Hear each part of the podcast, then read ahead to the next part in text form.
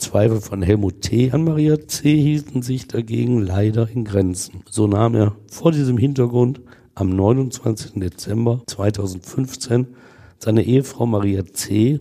und seinen Killer Julio A. in sein Auto auf.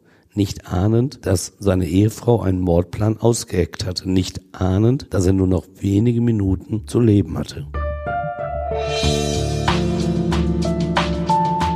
Der Gerichtsreporter.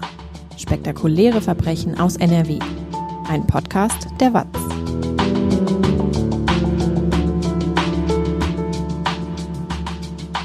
Hallo und willkommen zum Podcast. Ich bin Brinja Bormann, Podcast- und Videoredakteurin und bei mir ist Stefan Wetter, seit mehr als 30 Jahren Gerichtsreporter bei der WAZ. Hallo Stefan.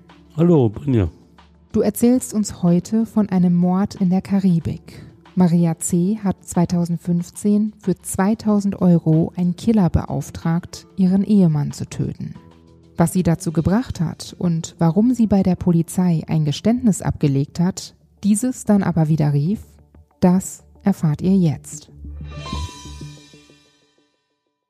Stefan, der Mord, um den es heute geht, wurde in der Dominikanischen Republik begangen. Der Prozess fand aber in Deutschland statt. Warum? Ja, das ist sehr selten, dass deutsche Gerichte Straftaten überhaupt außerhalb ihres Bezirkes ahnen. Aber diesmal geht es sogar um einen Mord, der außerhalb Deutschlands, nämlich in der Karibik, verübt und dann hier bestraft wurde.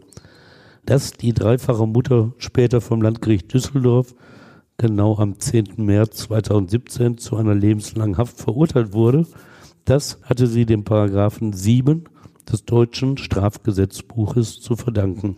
Das Schöne an unserem deutschen Recht ist nämlich, dass sich kein Verbrecher in unserem Land sicher fühlen darf. Ein Syrer, der in Syrien andere Syrer umbringt, wird sich nicht wundern dürfen, wenn ein deutsches Strafgericht ihn wegen Mordes für lange Zeit ins Gefängnis steckt. Das gilt auch, wenn er im Ausland Geld fälscht, Schiffe kapert oder Menschenhandel betreibt.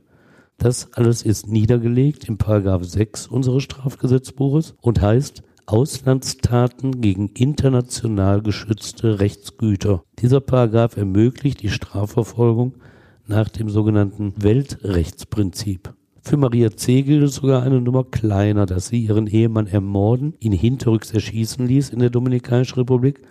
Das blieb durch den Paragraphen 7 des Strafgesetzbuches in Deutschland nicht ungeahndet. Zitat Geltung für Auslandstaten in anderen Fällen. So heißt er und er lässt an Klarheit nichts zu wünschen übrig. Wiederum Zitat, das deutsche Strafrecht gilt für Taten, die im Ausland gegen einen Deutschen begangen werden, wenn die Tat am Tatort mit Strafe bedroht ist. Naja, Mord ist fast überall, auf jeden Fall in der Dominikanischen Republik, eine Straftat. Und so hatte der deutsche Staat, in diesem Fall vertreten durch das Düsseldorfer Landgericht, jedes Recht der Welt, Maria C. zu verurteilen und ein Leben lang ins Gefängnis zu stecken. Ein bisschen viel rechtliche Vorschriften diesmal. Tja, damit musst du beim Gerichtsreporter eben rechnen. Es kommt noch ein weiterer Punkt hinzu, über den ich kurz reden will, das Zeugnisverweigerungsrecht der Angehörigen des Beschuldigten. Das ist der Paragraph 52 der Strafprozessordnung. Er ermöglicht den Verwandten des Angeklagten vor Gericht einfach mal die Klappe zu halten. Wer nicht mit ihm verwandt ist, der muss hier aussagen als Zeuge. Blockt er stur ab, kann das Gericht ihn bis zu sechs Monate in Beugehaft, also ins Gefängnis stecken. Doch den Angehörigen eines Beschuldigten droht das nicht. Sie dürfen schweigen. Warum gibt es diese Sonderregel für Verwandte? Weil der Gesetzgeber aus gutem Grund annimmt, dass er vom Verwandten eh belogen wird. Dafür spricht auch nach meiner Erfahrung wirklich einiges. Und bevorzugt sind Angehörige auch wegen des Gewissenskonfliktes, in dem sie natürlich immer stecken, bevorzugt sind sie bei der Strafvereitelung nach Paragraph 258 Strafgesetzbuch. Wenn sie helfen, eine Tat zu vertuschen und den Täter seiner mehr oder weniger gerechten Strafe zu entziehen, dann werden sie nicht bestraft. Ohne verwandtschaftliche Beziehung müssten sie in diesen Fällen mit bis zu fünf Jahren Haft rechnen. Warum diese trockenen rechtlichen Erwägungen für unseren Fall wichtig sind, weil Maria C. nur deshalb vor Gericht kam, weil ihre eigenen Töchter sie wegen des Mordes an Helmut T. angezeigt hatten und auch vor Gericht weiter Beschuldigten. Sie hätten das Recht gehabt zu schweigen, aber das wollten sie nicht. Ich bin die Stimme meines Vaters, der kann sich nicht mehr wehren, sagte die ältere Tochter vor dem Landgericht Düsseldorf. Nur durch diesen Verzicht auf das Auskunftsverweigerungsrecht kam heraus, dass Maria C. ihren Ehemann kaltblütig und hinterrücks erschießen ließ.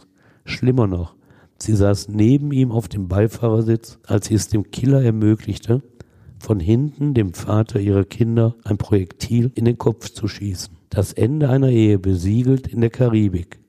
Death in Paradise, so heißt eine dazu passende TV-Serie. Aber es ist ein Paradies mit Schattenseiten. Wer ist Maria C.? Was weiß man über sie? Also diese mordende Mutter, Maria C., ist 1972 in der Dominikanischen Republik geboren worden. Es waren solide, aber ärmliche Verhältnisse, in denen sie aufwuchs. Beide Eltern verdienten ihren Lohn als Landarbeiter. Sie hatte fünf Geschwister. Kindheit und Jugend verbrachte sie in einem Dorf in der Nähe der Großstadt Puerto Plata. Die rund 160.000 Einwohner zählende Hafenstadt an der Nordküste der Dominikanischen Republik ist wichtig für die Wirtschaft des Landes. Hügelig und teilweise gebirgig ist es dort. Der Hausberg der Stadt misst 793 Meter. Eine Seilbahn führt nach oben zu einem hübsch angelegten Garten mit einer kleinen Nachbildung der Christusstatue, die wir ja aus dem brasilianischen Rio de Janeiro kennen. Übrigens als Schlagzahl machte Puerto Plata durch zwei leider sehr traurige Ereignisse. Was ist da passiert? Kurz nach ihrem Start am 6. Februar 1996 vom Flughafen Puerto Plata stürzte nur 25 Kilometer vor der Küste der Birgen Air Flug 301 ins Meer. Die Boeing 757-200 verunglückte auf ihrem Flug nach Frankfurt am Main durch einen technischen Defekt. Alle 189 Menschen an Bord, darunter 13 Besatzungsmitglieder, starben. 167 Passagiere besaßen übrigens die deutsche Staatsbürgerschaft. Auf den Tag genau zwei Jahre später starb der österreichische Rockstar Falco, als er einen Diskothekenparkplatz kurz vor Puerto Plata verließ. Der 40-Jährige hatte am 6. Februar 1998 um 16.40 Uhr seinen Geländewagen mit Vollgas auf die Landstraße gesteuert und dabei einen Linienbus übersehen, der von links kam und ihn mit etwa Tempo 100 rammte. Falco starb sofort. Die Obduktion ergab 1,5 Promille Alkohol in seinem Blut, dazu Kokain und Spuren von Cannabis. Zwei Jahre zuvor war Falco nach Puerto Plata in eine Villa mit Blick auf die Bucht von Cofresi gezogen, weil er die Zitat, Leichtigkeit des Seins seiner Wahlheimat schätzte. Zurück zu Puerto Plata in der Kindheit von Maria C. Die Schule hat sie in den 1970er und 80er Jahren nur unregelmäßig besucht, vielleicht zwei oder drei Jahre lang. Von ihrem Dorf aus war der Weg so weit, dass sie ihn nicht immer antrat und lieber mal die Schule schwänzte. Hinzu kam eine schwere Krankheit ihrer Mutter, um die sie sich kümmern musste. Vieles spricht dafür, dass sie Analphabetin geblieben ist in ihrer Muttersprache.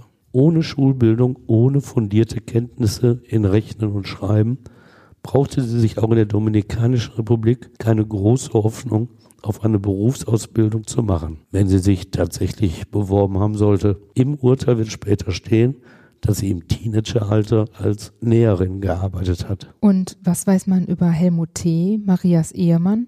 Also 13 Jahre vor Maria C. und rund 7500 Kilometer östlich von Puerto Plata, kommt 1959 in Deutschland ihr künftiger Ehemann zur Welt. Helmut T. wächst ganz anders auf als sie. Er besucht natürlich die Schule und er lernt den Beruf des Schlossers. 2012 tritt er mit 53 Jahren in den Ruhestand. Finanziell scheint es ihm in all den Jahren gut gegangen zu sein. Fürs Alter hat er Immobilien erworben. Reiselustig ist er, kann sich das neben dem Beruf auch leisten.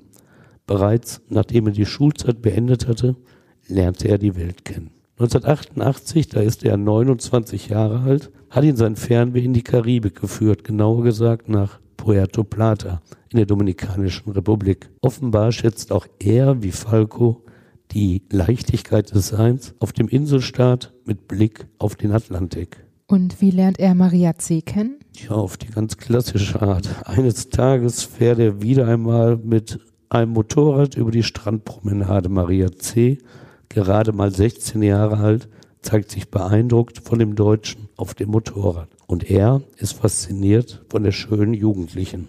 Maria C. spricht später einmal von Liebe auf den ersten Blick. Keinen Zweifel hätten sie beide an einer gemeinsamen Zukunft gehabt. Sofort werden sie ein Paar. Die ungelernte Näherin aus der Dominikanischen Republik und der deutsche Handwerker aus Ratingen in Nordrhein-Westfalen. Und jetzt geht alles äußerst schnell. Nur drei Wochen nach dieser Liebe auf den ersten Blick auf der Strandpromenade geben sie sich ihr Eheversprechen, bis dass der Tod uns scheidet. Sie sind verheiratet. Nach drei Wochen. Nach drei Wochen. Ja, manchmal geht schnell. Aber zu diesem Zeitpunkt ahnen sie beide nicht, dass Maria C. in ferner Zukunft das Eheversprechen, bis dass der Tod uns scheidet, dadurch verwirklichen wird, dass sie für ihren Mann einen Killer bezahlt. Wie es dazu kommt, das erzählst du uns gleich. Wo leben Maria und Helmut dann eigentlich? Also nicht lange in diesem Sonnenparadies Puerto Plata. Sie ziehen um nach Deutschland, nach Ratingen. 90.000 Einwohner zählt die Stadt, die zwischen Düsseldorf und Essen am Rande des Bergischen Landes liegt. Die 16-Jährige wird sich umgewöhnen müssen. Allein das Wetter ist nicht unbedingt schöner als in ihrer alten Heimat. Und sie muss die deutsche Sprache lernen. Die Familie wird schnell größer. 1989, nur ein Jahr nach dem Kennenlernen, kommt die erste Tochter des Paares zur Welt. 1990 bereits die zweite. Maria C. trägt jetzt zum Familieneinkommen bei. Einen Beruf hat sie immer noch nicht gelernt, aber in den Bordellen, in denen sie arbeitet, fragt auch niemand nach einem Gesellenbrief oder Diplom. Nach ihren Angaben verdient sie täglich umgerechnet rund 700 Euro. Doch über das Geld habe sie nicht verfügen können. Warum nicht? Ihr Mann habe sie in Abhängigkeit gehalten, erzählt sie. Allerdings haben sie auch gemeinsam davon in Puerto Plata ein Gästehaus angeschafft. Weil sie Analphabetin gewesen sei, so erklärt sie es vor Gericht, haben sie sich aus der Abhängigkeit von ihrem Mann nicht lösen können. Das war halt schwer für sie, in dem für sie immer noch fremden Land Deutschland. So berichtet sie. Also war das keine schöne Ehe. Maria beschreibt diese Ehe gegenüber Polizei und auch vor Gericht als Qual. Zunächst sei die Ehe harmonisch gewesen, doch nach der Geburt ihrer zweiten Tochter habe Helmut sich grundlegend geändert. Aggressiv und gewalttätig sei er geworden. Wenn man hört, was sie erzählt, bleibt die Frage, warum sie ihn nie angezeigt hatte. Denn er soll vor allem die zweite Tochter übel schikaniert und ihr etwa Salz und Pfeffer in die Milch geschüttet haben. Das muss noch die harmloseste Misshandlung gewesen sein. Ein wahres Martyrium, schildert Maria. Das fängt damit an, dass er sie sogar gezwungen habe, als Prostituierte anschaffen zu gehen. Er habe sie auch persönlich zu den Bordellen gefahren. Opfer seiner Schläge sei sie selbst geworden, aber auch immer wieder die jüngere Tochter. Der Kleinen habe auch die Hände auf die heiße Herdplatte gedrückt. Das alles erzählt sie aber erst 25 Jahre danach. Aber ist sie wirklich die unterdrückte Ehefrau eines gewalttätigen Mannes gewesen? So ganz scheint ihre Geschichte nicht zu stimmen. Was stimmt nicht an der Geschichte? Also erst einmal die beiden Töchter weisen keineswegs einseitig dem Vater die Schuld zu. Sie erinnern sich, dass es zweimal Streit zwischen Vater und Mutter gegeben habe, aber im Grunde seien die Eltern, Zitat, wie Bruder und Schwester gewesen. Die ältere Tochter beschreibt ihre Mutter als sehr religiös. Diese sei auch immer in die Kirche gegangen.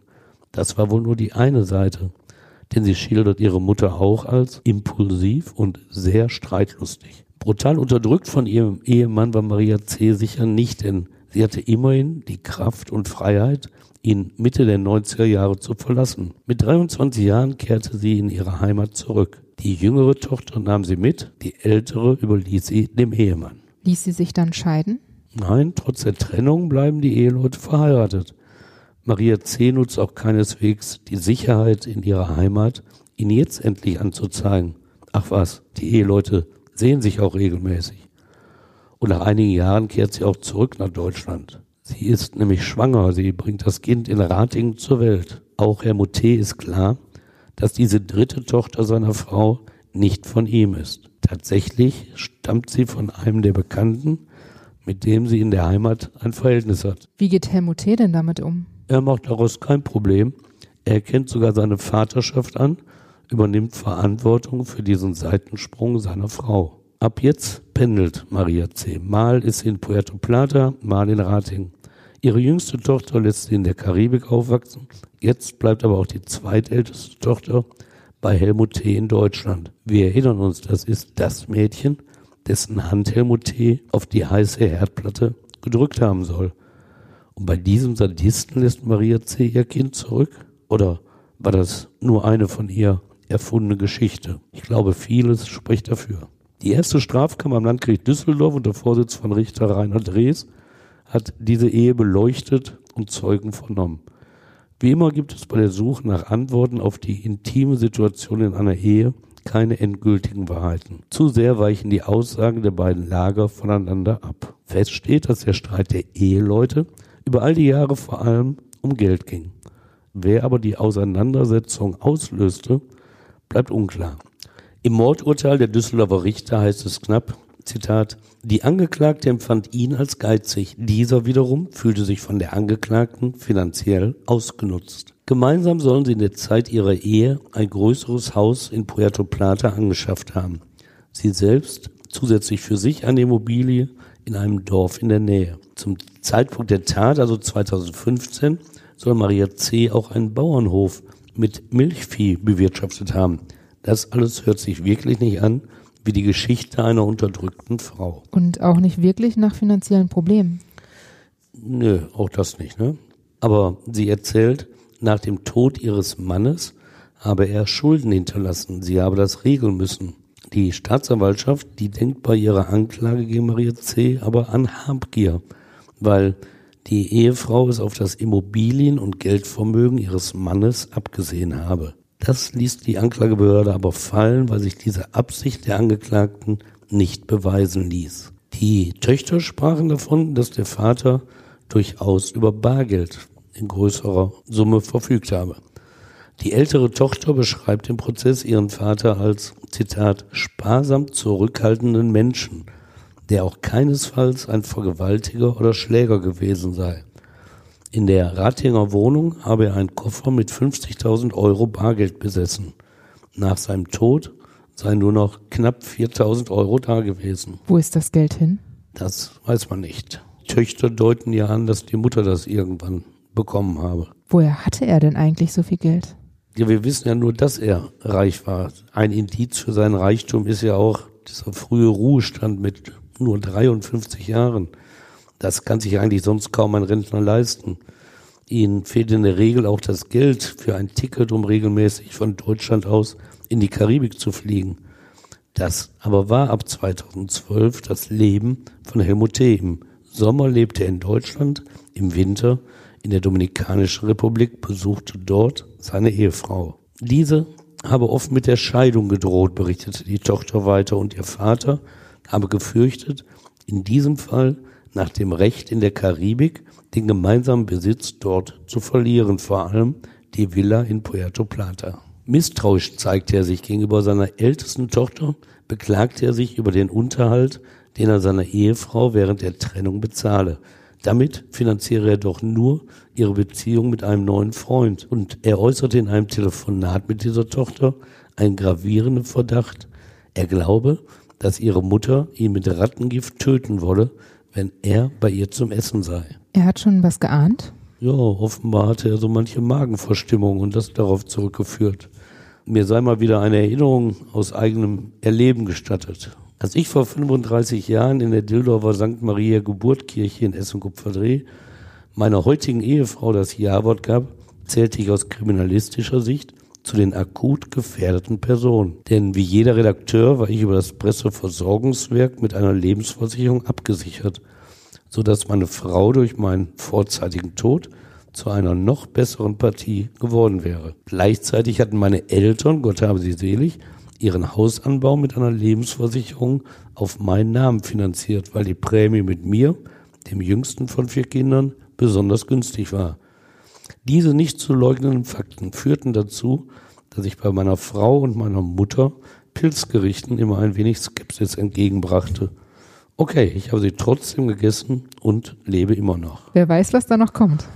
Ne, jetzt gilt das hier alles nicht mehr. Also Eltern und Ehefrau habe ich natürlich ein Urvertrauen geschenkt, weil wir damals wie heute in einer recht harmonischen Beziehung leben. Wäre meine Frau dagegen nach sieben Jahren Ehe zurück in ihre Heimat Dorsten gegangen, hätte sie ein Kind von einem anderen Mann bekommen und ich bei einem meiner Besuche das Gefühl gehabt, mit Rattengift vergiftet zu werden, ich wäre vermutlich misstrauisch geworden. Die Zweifel von Helmut T. an Maria C. hielten sich dagegen leider in Grenzen. So nahm er vor diesem Hintergrund am 29. Dezember 2015 seine Ehefrau Maria C. und seinen Killer Julio A. in sein Auto auf. Nicht ahnend, dass seine Ehefrau einen Mordplan ausgeheckt hatte. Nicht ahnend, dass er nur noch wenige Minuten zu leben hatte. Wie kam es dazu? Rentner Helmut T hatte den Winter 2015 wieder einmal in Puerto Plata in seinem Haus verbracht. Wegen Magenbeschwerden, es ist nicht ganz klar, aber vorher bei seiner Ehefrau Maria C. gegessen hatte, begab er sich am 21. Dezember in ein Krankenhaus. Noch vor Weihnachten holte Maria ihn dort ab, nahm ihn mit zu ihrem Haus in der Nähe von Puerto Plata. Dort bereitete sie ihm nach ihren eigenen Angaben an Heiligabend ein festliches Abendessen zu. Wir wissen es nur von ihr, was an diesem Abend weiter geschah. Sie erzählte, dass er einen Anruf erhalten habe und danach wütend gewesen sei. Er habe sie anschließend beschimpft. Sie sei an allen Problemen in seinem Leben schuld. Denn nur durch sie habe er, Zitat, die Schlampe kennengelernt. Wegen ihr sei er, Zitat, durch die Hölle gegangen und werde sie deshalb umbringen. Wen meint er denn mit Schlampe? Dazu macht Maria C. in ihrer Vernehmung keine weiteren Erläuterungen. Auch nicht, warum er sie deshalb töten werde, aber anzunehmen ist, dass die Schlampe offenbar die Frau ist, die ihn da gerade angerufen hatte. Aber das bleibt Spekulation. Maria C. erzählte den Kripo-Beamten aber weiter, dass sie ebenfalls zur Beschimpfung übergegangen sei. Sie habe ihm vorgeworfen, viel Geld für andere Frauen ausgegeben zu haben. Die Heiligabendstimmung der beiden gipfelte in Worte wie Mischstück Assi Penner. Danach habe Helmut sie gegen die Schulter geschlagen und sei abgehauen. Weihnachten, das Fest der Liebe, war damit beendet. Wie gesagt, das alles wissen wir nur aus Marias Erzählung. Sie berichtet weiter, sie habe ihn danach mehrfach erfolglos telefonisch zu erreichen versucht. Dabei seien ihre, Zitat, ganzen Schmerzen der vergangenen Jahre hochgekommen. Und dies erst habe dazu geführt, dass sie am zweiten Weihnachtstag den Mordplan gefasst habe. Helmut T. musste sterben, weil er sie all die Jahre schlecht behandelt habe. So umschrieb sie in der Vernehmung das Motiv ihrer Tat. In ihrem späteren Geständnis gegenüber der Kripo in Deutschland begründet sie ihren Entschluss mit markigen Worten. Zitat, entweder er muss sterben oder ich. Aber Noon in der Karibik, so fühlt man sich an den Film 12 Uhr mittags erinnert. Doch das ist, glaube ich, ein ungleiches Duell. Anders als in dem legendären Westernfilm von 1952 mit Gary Cooper und Grace Kelly, der späteren Fürstin von Monaco, hat Helmut T. in dieser Auseinandersetzung wirklich keine Chance. Heimtückisch soll er ermordet werden. Was genau passiert dann? Das könnte problemlos als Drehbuch für einen Thriller genutzt werden. Maria C. entwirft einen Mordplan mit allen Details, der perfekt auf den Tod ihres Ehemannes Helmut hinausläuft. Die Spannung bezieht das Stück daraus, dass alle Beteiligten die Details kennen und nur das Opfer ahnungslos ist. Maria C. ist die treibende Kraft. In Puerto Plata hat sich die immer noch mit Helmut T. verheiratete Frau gut eingerichtet. Sie hat mittlerweile auch einen festen Freund, mit dem sie zusammenlebt. Laut Urteil nimmt sie nach Weihnachten Kontakt auf zu Julio A., mit dem sie über ihre jüngste Tochter verwandtschaftlich verbunden ist. Die etwa 18-Jährige, die immer in der Dominikanischen Republik gelebt hatte, ist schon verheiratet und hat ein Kind. Julio A. ist der Onkel ihres Mannes. In dessen Familie lebt das junge Ehepaar auch. Und er soll Helmut T. ermorden. Wie reagiert er denn darauf? Also im späteren Urteil steht, er habe zuerst gezögert, als sie ihn gebeten hat, gegen Geld ihren Ehemann zu töten. Aber schließlich willigt er ein, den Auftrag gegen 100.000 dominikanische Peso, das waren damals rund 2.000 Euro, kurzfristig und zuverlässig zu erledigen. Seine Skrupel, die er anfangs hatte, die hat er offenbar sehr schnell überwunden. Und wie soll Helmut umgebracht werden? Auch darüber hat sich Maria C. bereits Gedanken gemacht, wie dieser Mord ausgeführt werden soll. Ihr Mann müsse auf jeden Fall, Zitat, von hinten erschossen werden, weil er wegen seiner Kraft anders nicht zu besiegen sei. Sie benutzt tatsächlich das Wort besiegen und es muss schnell gehen, schärft sie dem Killer Mongo ein. Zitat, weil wir sonst keine Chance gegen Helmut haben. Julio A. willigt ein und gemeinsam entwerfen sie jetzt den endgültigen Mordplan. Maria C. soll ihren Mann anrufen und um ein Treffen an der Strandpromenade Malekon bitten. Sie waren sicher, dass er mit seinem Auto kommen werde. Sie wollten dann beide einsteigen. Maria auf dem Beifahrersitz, neben ihrem Mann, Julio A. auf der Rücksitzbank. Helmut T. solle sie dann auf der drei Kilometer langen Strandpromenade aus der Stadt herausfahren und an einer abgelegenen Stelle hinterrücks erschossen werden. Ihr Lebensgefährte sollte ihnen aus einigem Abstand folgen, damit sie das Auto am Tatort stehen lassen und mit ihm zurückfahren können. So der Plan. Was hält Marias Freund von dem Plan, einen Mord zu begehen? Also er ist keineswegs damit einverstanden. Du bist verrückt, sagte er zu Maria. Aber letztlich willigte er ein und machte mit.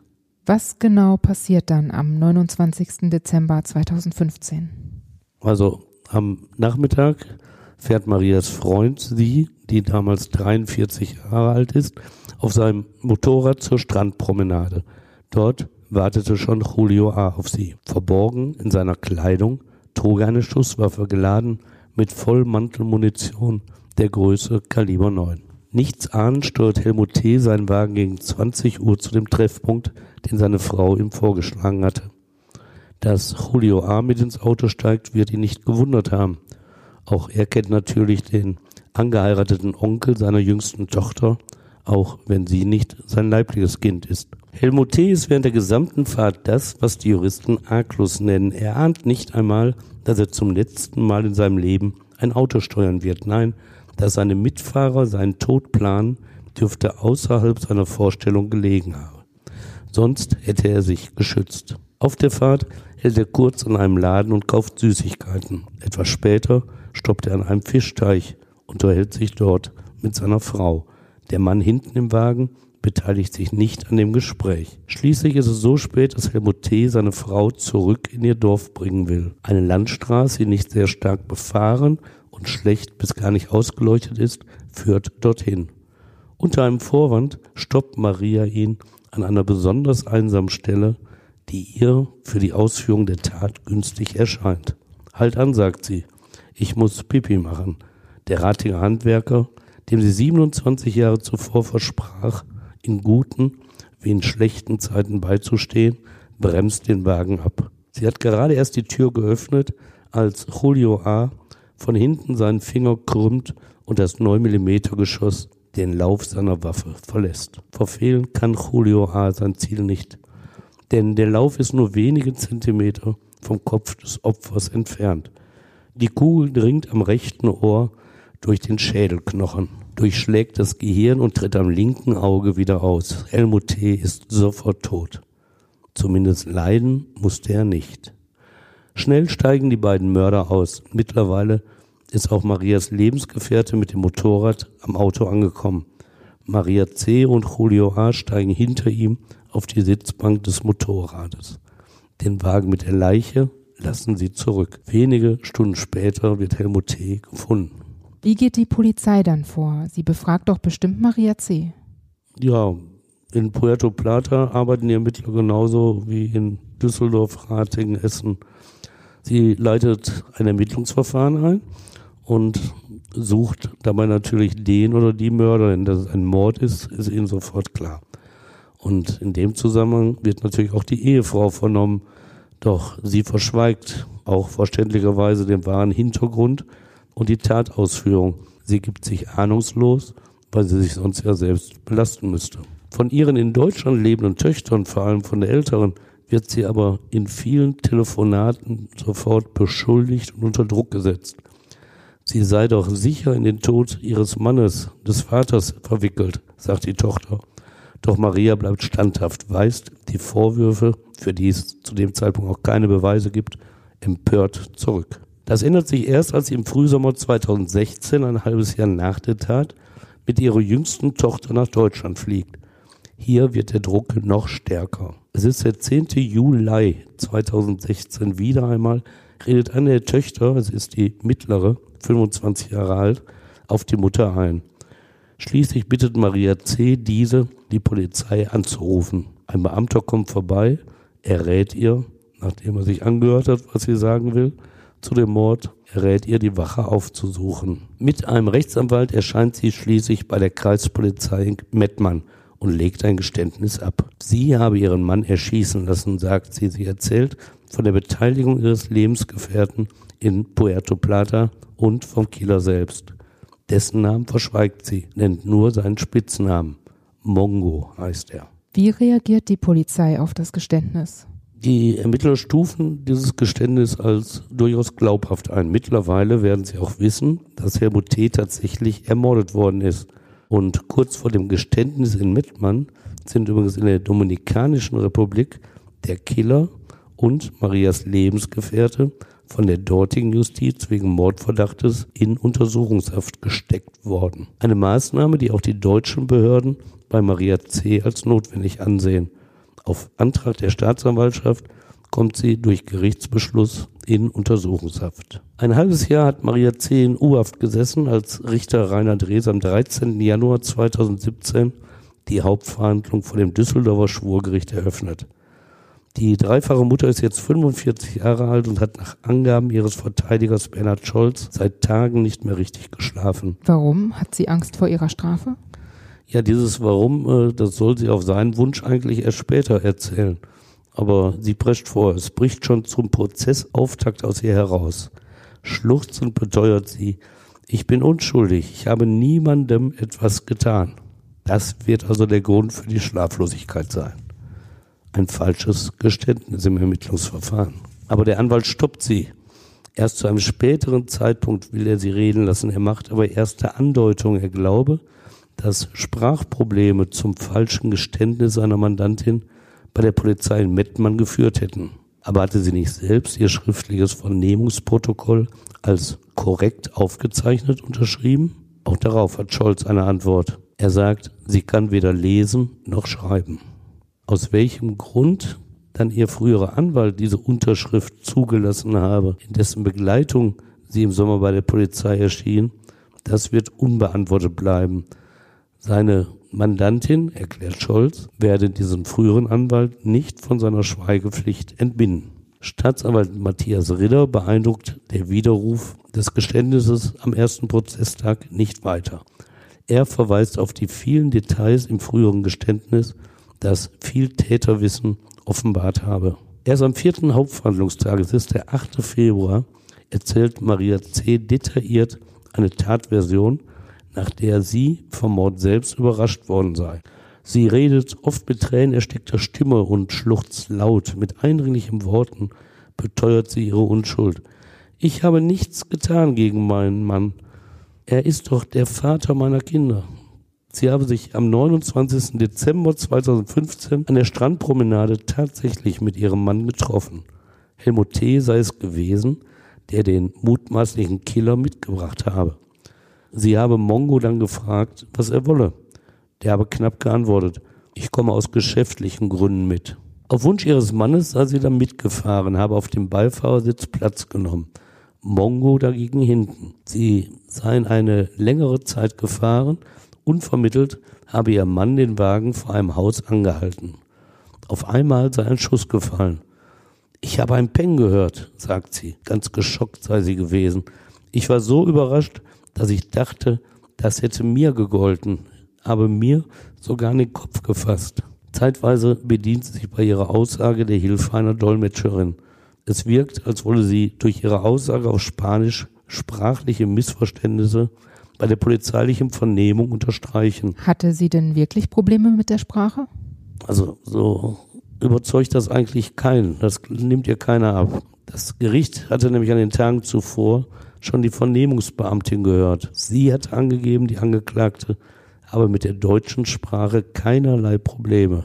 Das hatte auch die älteste Tochter bestätigt, denn in der Familie hätten sich mit der Mutter immer problemlos auf Deutsch unterhalten. Auffällig auch, dass Maria C. bei der Vernehmung ihrer Tochter Zwischenrufe in deutscher Sprache machte und später ihre Dolmetscherin bei angeblichen Übersetzungsfehlern korrigierte. Sie verfällt während der Verhandlung auch immer wieder in die deutsche Sprache und beantwortet Fragen des Richters, bevor diese übersetzt wurden. Sie will also ein Peng gehört haben, ohne irgendetwas von einem Mordplan zu wissen. Dann sei alles ganz schnell gegangen. Als sie sich um ihren toten Mann kümmern und ihn anfassen wollte, habe Mongo sie angeschrien und aus dem Auto gezogen.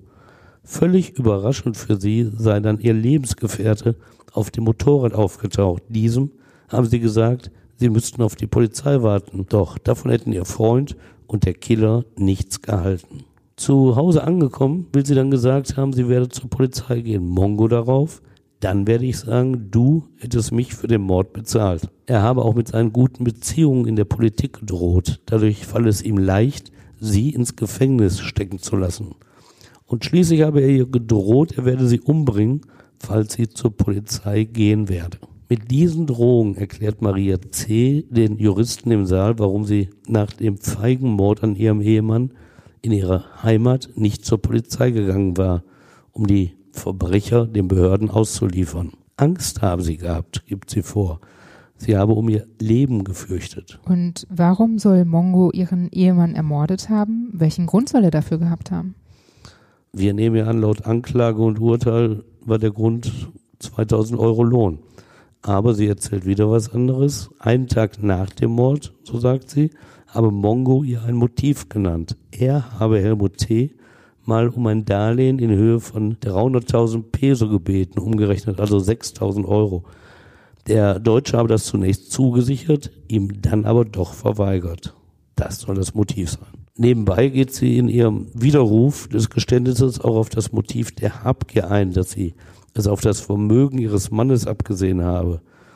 Sie sagt, sie sei sehr ungern nach Ratingen zurückgekehrt, weil sie zuvor gehört habe, ihr Mann hätte so viel Schulden angehäuft. Und das angeblich von ihr genannte Motiv, er habe sie so schlecht behandelt, auch darauf antwortet sie, auch wenn das so war, ist das doch kein Grund, ihn umzubringen.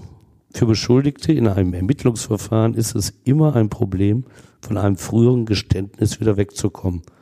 Das gilt vor allem dann, wenn man wie Maria C. aus freien Stücken bei der Polizei erschien und das abgelegte Geständnis eigentlich recht logisch klang. Damit der Widerruf des Geständnisses überhaupt eine Chance hat, muss Maria C. erklären, warum sie damals die Verantwortung für den Mord übernommen hatte. Und was sagt sie dazu? Tja, das, was sie sagt, das verbessert ihre Situation nicht, denn äh, es ist nicht gerade von Logik getränkt.